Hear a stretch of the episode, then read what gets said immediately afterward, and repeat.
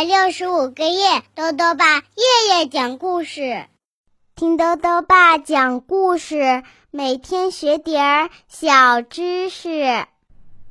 亲爱的各位小围兜，又到了豆豆爸讲故事的时间了。今天呢，豆豆爸继续讲《史记》故事。《史记》呢是汉朝史官司马迁花了十四年时间创作的中国第一部纪传体通史。记录了从上古传说的黄帝时代到汉武帝时期，一共三千多年历史。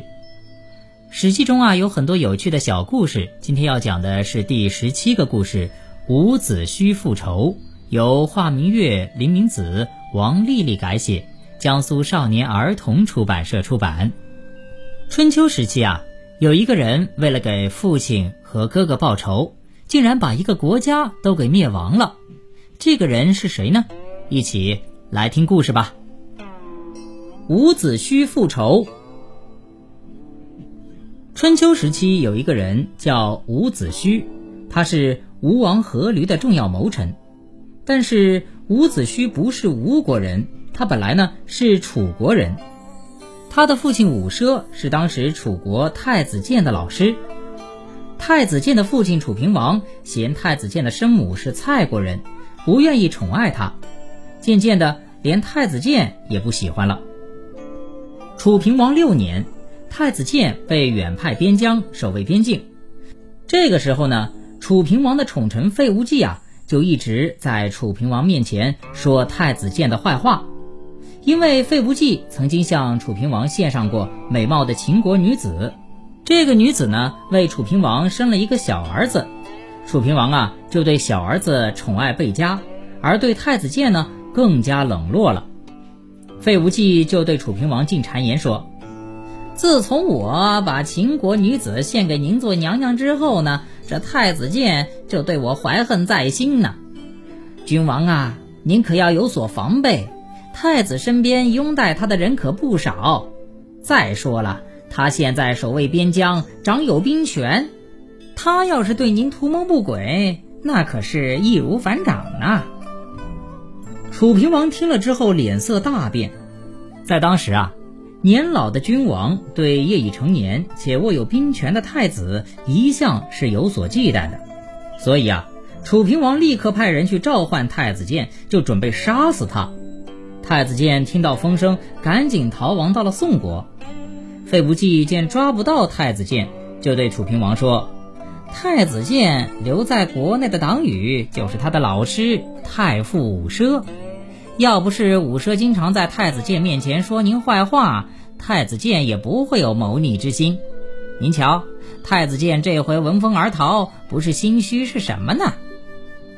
于是伍奢无辜入狱，费无忌又在楚平王面前说，太傅伍奢有两个儿子，一个叫伍尚，一个叫伍子胥。都有过人的勇气和谋略，如果这一回杀了伍奢而不处置他两个儿子的话，恐怕将来会留下后患呐。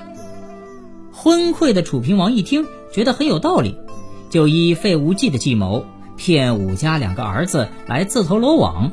他派人去对伍奢说：“倘若你能把两个儿子召来，我就免你一死。”否则，一年之后的明日就是你的忌日。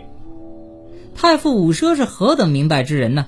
他仰天长叹道：“大王呐，你听信小人谗言，糊涂至此啊！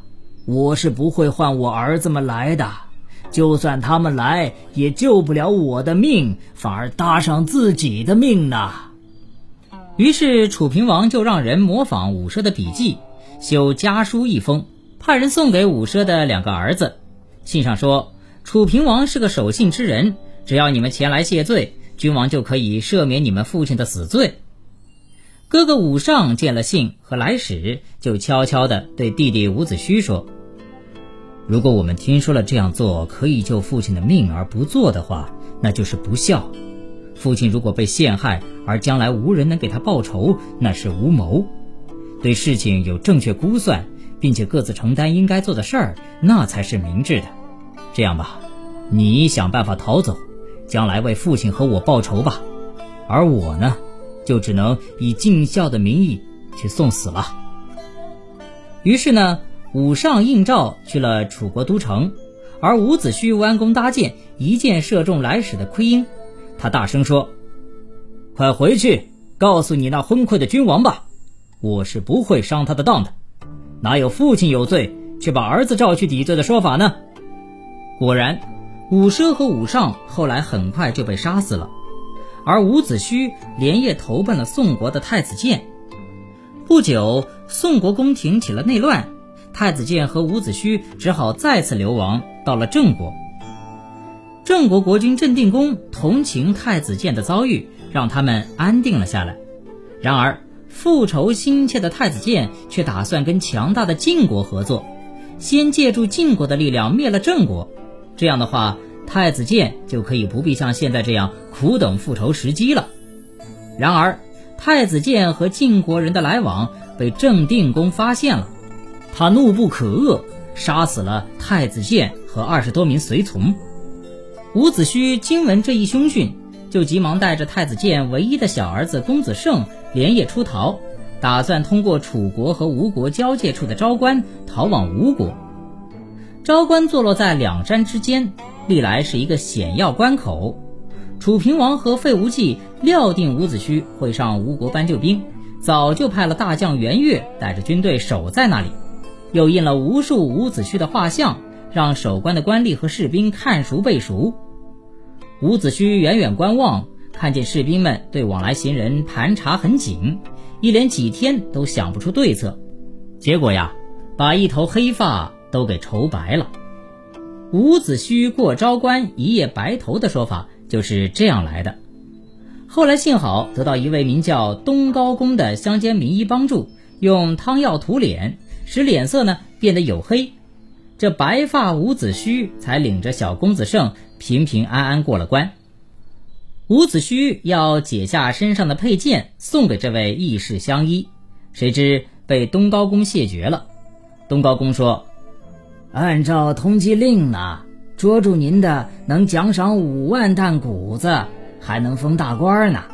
您以为我救您是为了得到酬谢吗？伍子胥只好深深地鞠了一躬，来表白心中的谢意。过了昭关，伍子胥又生了一场重病，差点啊把命都给丢了。又因为身无分文讨过饭，但是复仇的信念一直支撑着他，让他想方设法见到了。吴国的公子光，后来呢？伍子胥帮助公子光刺杀了吴王僚，使他登上了王位，成为吴王阖闾。伍子胥复仇的时机终于成熟了。而在楚国那一边呢？楚平王执政十三年之后病逝了，太子真被拥立为王，他就是楚昭王。昭王元年，楚国民众对惯于进谗言、残害忠良的费无忌是越来越厌恨。楚国的令尹子长就借楚昭王之命杀了费无忌。楚昭王七年，楚国派令尹子长率兵进攻吴国，却在豫章一带被吴国军队打得大败。这个时候呢，谋士伍子胥和他推荐给吴王阖闾的大将军孙武，已经越来越多的在军事谋略中表现出大智大勇了。公元前五百零六年。楚昭王又派子长征伐小附属国蔡国，蔡昭侯为解燃眉之急，就去吴国搬救兵。吴王阖闾本来就想往西南扩展势力，眼见有这样一个送上门的机会，怎会不要呢？他马上拜孙武为大将，伍子胥和伯嚭为副将，率六万大军以救蔡国的名义去打楚军。这一打呢，就一路乘风破竹。打到了楚国国都郢都的城墙底下。郢都城墙高大，一时难以攻破。最后还是孙武想出了水淹敌军的主意。他号令士兵垒坝截住张江，开掘壕沟，让张江水直通到赤湖里。赤湖马上就泛滥起来，茫茫大水迅速包围了郢都，让守城军民的锅碗瓢盆啊都飘了起来。楚昭王赶紧找了一条大船逃命去了。伍子胥乘坐吴国的战船而来，实现了重返楚国的愿望。这一天呢，是伍子胥最痛快的一天，也是最怅惘的一天。痛快的是啊，他终于找到了楚平王掩埋在湖心的石棺，起出了楚平王的尸首，对着这残杀父兄的仇人鞭打三百下，为自己冤死的父兄讨回了公道。怅惘的是，为了他得报家仇，多少楚国人送了性命。他们的家园淹没在两军征战时人为制造的滔滔洪水之中，楚人的哭泣同样震动了伍子胥的心。过了昭关，他就不是楚人，而是吴国人了吗？好了，小围兜，伍子胥复仇这个史记故事啊，到这里呢就讲完了。下面又到了我们的小知识环节，今天啊，豆豆爸要讲的问题是。古代的一担有多重？豆豆爸告诉你啊，今天故事中，东高公说捉住伍子胥，朝廷会奖赏五万担谷子。